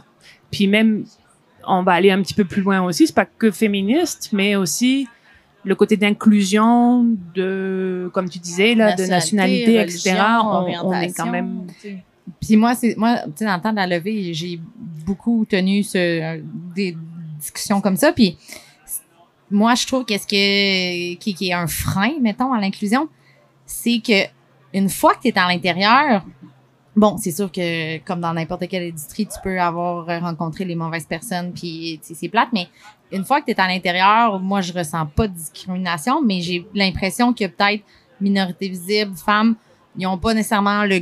Ils, ils pensent pas aller dans cette industrie-là parce que ça les rejoint moins, Mm. ils voient pas beaucoup de visages de L'image pro, ils voient l'image extérieure. Masculine. C'est ça, exact. Masculine, blanc, homme, barbu. Ouais, c'est ça. Ça reste. Puis ils voient juste Moi, le laissé de- brasseur, mais il y a tellement de choses autour Ouais. du brasseur. C'est une équipe complète autour ça, du brasseur. exact. Ah bon? ouais. Bon, je pense qu'on est tous d'accord. Ouais, ouais. Puis, tu sais, en étant allé aussi à des conférences canadiennes Ouais. et américaines, euh, c'est pas juste la réalité du Québec, là. Mais non, C'est c'est ça. c'est la réalité de, de partout. Fait que, non, il y a définitivement de... Ça, c'est mon chum. mais oui, donc il y, a des- il y a des choses à améliorer, mais pour regarder le positif, là, je pense que... Mais c'est ça. Re- revenons au positif, mais je pense qu'on a vraiment une belle industrie. Euh, Puis c'est sûr que moi, j'ai un, un chapeau différent en étant fournisseur, euh, que la majorité, tu sais, 95% des brasseries avec qui je deal, c'est des gars. C'est Ouais. c'est des hommes. Parce que Mm. souvent, ça va être soit le brasseur, Directeur de prod. ou euh, c'est ça, production, ou Mm. tu sais, slash opération. Puis ça s'avère souvent que c'est c'est des hommes dans le rôle, puis c'est bien correct. Mais je, je sens je, je sens pas de discrimination. Ouais. Ouais. C'est-à-dire que quand tu leur Fait que- parles, ils t'écoutent, puis Ouais, ils savent ça. que tu connais ton affaire. là. Ouais. Il n'y a pas de, euh, de jugement de Je les valeur. ostinerai parce jamais que, sur quel grain ou quel houblon qu'ils mettent. non, je- c'est ça. Ben non, mais parce Fait que c'est pas Mais ça, mettons, moi, je l'ai vécu dans mon, mon, mon, mon titre, mon niveau. Je, je sais pas, mettons, versus quand euh, j'étais conseillère ou même que j'étais sur le plancher, mais les gens savaient pas que c'était moi qui avait, qui était de gestionnaire de, projet. Mm. Là, je vivais, mais c'est vraiment pas intense, là, mais genre de, je peux-tu parler à ton boss? Je suis Ah comme, ouais. c'est moi le boss. Fait que c'est à moi que tu parles. Là, maintenant que je suis directrice, puis tout le, sais, tout le monde le, ben, le connaît, sait, là. ouais, Ouais. c'est ça exactement. ben là, je, ça, je, je l'ai jamais, de- de- je l'ai jamais vécu Ouais. depuis ce temps-là parce que je pense que j'ai poste associé, mais sais, je sais que j'ai des filles, des représentantes dans le festival euh, ou quand ils sont dans des détaillants, ils ont des petites phrases par-ci par-là qui sont un petit peu euh, dégradantes, Moins de euh, crédibilité. moins de crédibilité. Fait que tu sais, euh, je pense que ça vient aussi avec, euh, je pense que le moi, le- le- ma hiérarchie fait en sorte que j'ai comme sauté comme une petite étape Mm. que j'ai éliminé les, Ouais. ces, commentaires-là, ces, ces- ces réactions-là. certaines personnes-là, parce que j'ai côtoie moins aussi, en fait. Je pense Ouais, que si j'ai côtoyais, je revivrais la même affaire parce que c'est pas écrit dans le Mais- que je suis directrice. là. Je, là, je, je veux pas euh, divaguer, là, mais tu sais, j'imagine que vous suivez tous là, les groupes là, de, de micro, les groupes Ouais. Facebook là, de discussion de, de bière, de goûter de bière. de femme gagnant, de bière, absolument. Puis malheureusement, on voit, tu sais, je pense que dans chaque micro, tout le monde, tu sais, en tout cas beaucoup, essaye d'être euh, inclusif, puis d'avoir Mm. euh, des femmes dans les rôles, Mm. etc., etc. Mais quand on arrive au niveau, il y a vraiment un gros enseignement à faire pour le au- avec Ouais. les clients. Oui, aussi. Ouais, vraiment. Tu sais, je- le commentaire, j'ai dit tantôt bière de fille, là, bière de femme, ben Ah. ça arrive encore. Alors moi, ça, ça passait pas trop quand j'étais conseillère, justement, quand on me disait, ah, t'as pas une bière de fille, je te t'as-tu besoin de ton pénis pour boire une bière? Ça passait pas tant que ça. Que moi, quand je servais au bar, ou des fois encore quand je sors au bar, je disais, ah, t'as-tu- si je me fais dire bière de fille, un, je tourne ma langue 15 fois. Parce ouais, que c'est ça. Mais je- moi, à la fin, je la tournais plus. Mais là, je dis, ben oui, j'ai une triple IPA, t'as vu-tu? Ouais, c'est ça. C'est-à-dire que je fais, moi, je suis une fille, puis le- j'aime ça, là. Tu sais, j'aime Ouais. euh, le gros stout impérial. Si tu veux donner, tu veux donner ça à ta blonde, non. Alors, donne-moi vraiment ce qu'elle aime boire, là. Ouais. tu Puis c'est, tout. Parle-moi de bière. hein, Parle-moi de bière et pas de appareil Mais je pense que, chaque micro, on, chacun fait son, son travail à, à son échelle. à son échelle, comme Mm. ils peuvent. Mm. j'espère que tout le monde, s'implique le plus possible, puis essaie de de réaliser à chaque jour, comment ils, ils agissent avec, bon, un, leurs équipes, leurs employés, mais aussi face à leurs clients. Puis Ouais. si la- le client, le consommateur a besoin, pas tout le monde, on généralisera pas, mais il y a beaucoup d'enseignements à faire. Ouais. Moi, j'ai- on envoie des commentaires sexistes sur Facebook, là, puis pas un groupe de mimes qu'on peut comme rire entre nous, là, comme vraiment avec 30 000 consommateurs. Ça- Puis personne dit comme, ouais, non. Ouais, c'est, non. ça n'a pas sa place ici. là. Moi, j'ai quand même Ouais, eu une ça. expérience en tant que cliente dans une microbrasserie au Québec, donc euh, dans les trois dernières années. je vais pas la nommer, mais donc je suis avec mon chum qui lui ne boit pas de bière puis qui s'en fout complètement et qui connaît rien dans le style de bière. C'est moi qui pose les questions. Est-ce que t'as ça? Est-ce que t'as ça? Nanana, ça goûte quoi? T'as mis quoi et tout? Il répondait à mon chum dans les yeux. Voilà. Wow. C'est Drop louche mic. slash embarrassant. mais Non, mais c'est vrai qu'on a- il y a pas vraiment de un- à cette micro-là. t'es pas retourné après, là. Euh, malheureusement, j'aime beaucoup leurs produits, donc euh, je suis passée outre. aussi, ça peut mais- tomber sur un serveur. Mais c'est un serveur, ça veut exact. pas dire Faut que c'est pas- l'ambiance. Il suffit d'une seule personne Du hein, truc. pour que ça chie. Mais Oui. ça garde l'image pour le consommateur. Mais toi, tu étais capable de voir plus loin puis de comprendre que c'est juste cette, sais, c'est peut-être juste. cette J'espère. En fait, je me dis, j'espère que c'est pas les valeurs de cette microbrasserie inculquées, et euh, je continue à en jeter de temps en temps, mais effectivement, j'ai toujours cette image dans ma tête où j'étais là, allô, je suis là. Aïe, aïe, aïe. Mais vous savez, cette histoire-là, ça me fait penser à Émilie Leclerc. Connaissez-vous Émilie? Oui, Oui. on se comptait. Euh, Oh, qui est, euh, pense. qui, Non. son, Non. Ah, programme de création de contenu, La là, petite euh, bière. la petite bière. Ouais, bien, ouais. Oui. On a fait un, deux épisodes ensemble. On a parlé de l'histoire, en fait, de l'histoire de la bière, puis du rôle des fans dans l'histoire de la création de la bière. Puis après ça, on a fait un épisode sur euh, son profil, sa carrière, puis euh, sa génération de contenu. J'ai fait un reel, donc un, un espèce de segment de 30 secondes qui est devenu viral. On a pogné à peu près 250, non, 205 000 vues sur Facebook. C'était quand même, c'était quand même beaucoup pour ce que mon podcast est. Puis là, après ça, je suis allé voir les commentaires sur le reel. Et- Oh, non. Au moins deux tiers des commentaires étaient désobligeants envers elle d'une façon qui qui était pas représentative mettons de 2023 C'est la qualité des commentaires puis évidemment c'était des hommes qui commentaient Justement, elle est représentative de c'est 2023. telle chose etc etc mais c'est les commentaires qui venaient ouais. des hommes qui étaient Ouais. la, la, la, la femme doit se taire et tout ce que La tu peux penser de doit stéréo- se non mais c'est comme elle a pas à parler elle a juste à boire cette bière là la Oh virulence des commentaires était farouchement inquiétante. Aïe, aïe, aïe. Peu importe c'est quoi le commentaire, c'est le caractère général violent et stéréotypé du commentaire. C'est des hommes qui disaient ça. Euh, C'était grave. Moi, ce que je note, c'est que nos reels, nos, nos contenus sont plus vus en France, donc les chances, Oh, oh. c'était que ça vienne plus. de la- Mais en même temps, ça m'étonnerait pas que ces commentaires-là viennent Évidemment. du Québec. Non, mais je sais pas qu'est-ce que t'en penses, Attends, toi, il mais. y a tellement de. Français au Québec. mais- que- non, mais c'est parce que- Euh, on est sur le plateau, là? Oh, oui. non, mais c'est parce que la francophonie, Un vrai c'est plateau. beaucoup la France, vous comprenez? Same, same.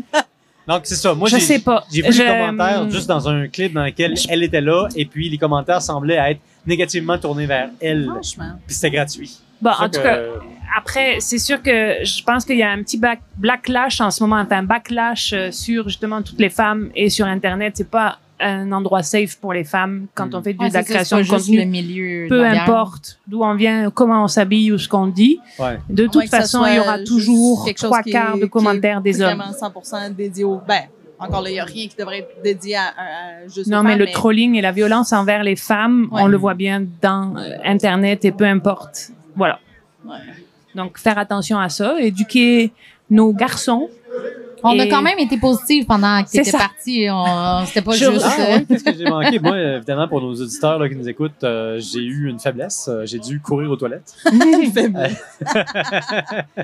Mais c'est ça. Trop de bonne bière. Écoutez, euh, pour le temps d'une bière, on a eu euh, d'excellentes conversations dans lesquelles on est allé ratisser très large. On est allé parler de Kanawake, on a parlé de la France, on a parlé de la Nouvelle-France, on a parlé légèrement de Montréal, mais un peu par euh, de façon tangentielle. Et surtout, on a parlé un peu du rôle des femmes dans les microbrasseries, ou plutôt de la perception changeante et de l'éducation à faire euh, au niveau client chez les hommes sur le fait que, ben oui, euh, les femmes ont le droit non seulement de boire de la bière, mais de s'intéresser à la bière et aussi de vous expliquer c'est quoi la bière que vous buvez. Donc, euh, en fin d'épisode, moi, je vous dis, euh, mesdames, premièrement, merci d'avoir été avec moi pour le temps d'une bière, en fait, de plusieurs bières, surtout dans mon cas. Euh, Qu'est-ce qui vous attend pour vous? On a Émilie, on a Valérie, on a Nathalie. Quels sont les prochains événements dans votre programmation? Kanawake Brewing fait son propre festival. C'est la deuxième édition, le samedi 26 août. Whoop, whoop. Kanawake. Une journée Allez-y. très familiale. Est-ce que le podcast va être sorti? Je le sais même pas. Rappelle-moi la date, rappelle-moi la date. 26 août. Ah oui, oui, oui. oui. OK, donc Oh, euh, samedi oh, 26 août à Kanawake Brewing, euh, sur la 138 à Kanawake, sur la rive nord. En 2023, hey, il y a quelqu'un qui nous apporte une Oh bière. yeah! Ouh, Beaupré, merci. C'est normal cool. Euh, Pile donc, sur euh, c'est- en fait, c'est ça la prochaine, euh, Ok. prochain truc, un, un festival familial. euh, c'est, ça s'appelle KBC and Friends. Euh, c'est vraiment chill, puis honnêtement, c'est juste le monde est là pour, KBC in the pour avoir house. du plaisir. Allez-y, ça va être Euh, Kanawaki. Sinon, ben mon, mon rôle euh, dans mon day-to-day avec euh, No- euh, fournisseur de fûts, ben, c'est conquérir euh, le Québec et toutes les provinces de l'Est du Canada. Conquérir le monde, euh, c'est ça. Donc, euh, on a soif. hey, Beaupré, ils nous fournissent, là. Beaupré, ils sont, sont prêts à l'action. Ils sont pas actifs. Euh, Nathalie, Euh, programmation pour toi. Où est-ce qu'on peut te trouver? Ben moi, vous pouvez me trouver la semaine prochaine, donc c'est sûr que le podcast ne sera pas sorti. On parle plus en niveau de mois puis d'année, s'il Au. Festibière à Québec, euh, en tant qu'animatrice, euh, justement pour euh, Je bois local. Donc, euh, je fais des dégustations à l'aveugle, je, suis, je parle dans le micro, je fais découvrir des bières à tout le monde. Euh, puis aussi, ben, je suis avec Val à Chambly. Voilà. Ah, c'est ça que Val elle voulait que tu dises, Oui, ça. ben oui, elle m'a tapé dessus, Ouais, ouais, Comme d'habitude. comme dans le temps. Ah, Quand j'avais le doute, quand je disais du coup qu'elle me tapait, qu'elle me donnait des Oui. coups, ben maintenant, euh, c'est là, là. Hey, Ah, parle de moi, le parle normatisme québécois. Mais c'est ça. Donc, euh, Val, je te laisse après. Ah non, puis vous pouvez me trouver aussi régulièrement le samedi au Brou Tour Oh, voilà. à Québec. Euh, Je fais le tour des microbrasseries le samedi après-midi. Euh, on passe notre temps entre Noctem Barberie et la Corrigane. Donc, c'est vraiment le fun. Donc, venez. Euh, voilà. Je Et pense je- pas que tu as le droit de laisser Val. j'ai le droit de laisser Val, mais Val, elle va finir. Oui. Laissez, je comprends pas. La cerise. Toi, toi t'es là, t'es, t'es rendu où? Comment est-ce qu'on va te Ah. parler? C'est quoi la programmation de la Barberie? Dans le fond, c'est, c'est là que tu parles de la Barberie pour qu'il y ait des gens qui viennent te voir. C'est bon. Barberie, la plus belle, terra- plus belle terrasse à Québec. Ouvert de midi à 1 h du matin à tous les jours. Hey, Oh, oh. On n'est Moi, pas, c'est de, on n'est pas de daigneux sévère. Ouais. Ouais, oh, ça Oui, dégoûte sa Attention, console. passe par là. Ouais, j'ai le big. c'est pas son équipement. Oui, c'est On ça. est Merci, par euh, le service de bière. Good. Merci. Super. Merci. C'est Mathilde qui a On remercie à. Beaupré. Beaupré?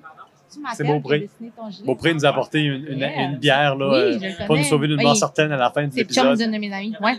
Évidemment que ces gens-là, ils se connaissent. Il y a Valérie qui est en train de, de, de se raconter son enfance avec notre, notre ami de Ok, Beaupré qui est venu nous donner une bière de façon inopinée à la fin. Euh, Valérie, qu'est-ce oui. que les gens devraient savoir Moi, tu me donnes la bière, là, tu, on me On déconcentre. on t'a perdu, ça fait une C'est- heure qu'on t'a perdu, là, Valérie. T'es ailleurs. Euh, oui, donc ben clairement de venir euh, nous voir euh, sur place euh, à la Barberie, fait que Ouais. c'est au 310 rue Saint-Roch, au coin du chemin de la Reine. Et c'est le temps d'une bière à Quel la autobus? Euh, donc l'énorme terrasse euh, sous les grands arbres, euh, on voit notre chef, fait que euh, passez nous voir. Aussi on va être à Chambly la fin de semaine de la fête du travail. À l'Octo de Répentigny, première édition. on nice. essaye ça, on essaie d'aller en banlieue de Montréal un peu. Euh, la autre fin de semaine qui suit. Puis euh, sinon, ben on est distribué à travers la province. Fait que euh, si vous voyez notre beau gros B puis nos canettes bien funky, euh, essayez-les. Un gros B, allez-y. Et c'est le temps d'une bière. Si vous aimez notre contenu, si vous avez envie de devenir nos amis et si vous avez des sujets pour nous, écrivez-nous, likez-nous, abonnez-vous. C'est le temps d'une bière, même si c'est pas exactement à cette heure-ci. Donc, on vous retrouve la semaine prochaine. Merci de nous avoir écoutés. Un gros merci à Émilie, à Nathalie, puis à Valérie et Ça ciao rime. bye. Oui, Oui, merci. oui. Salut!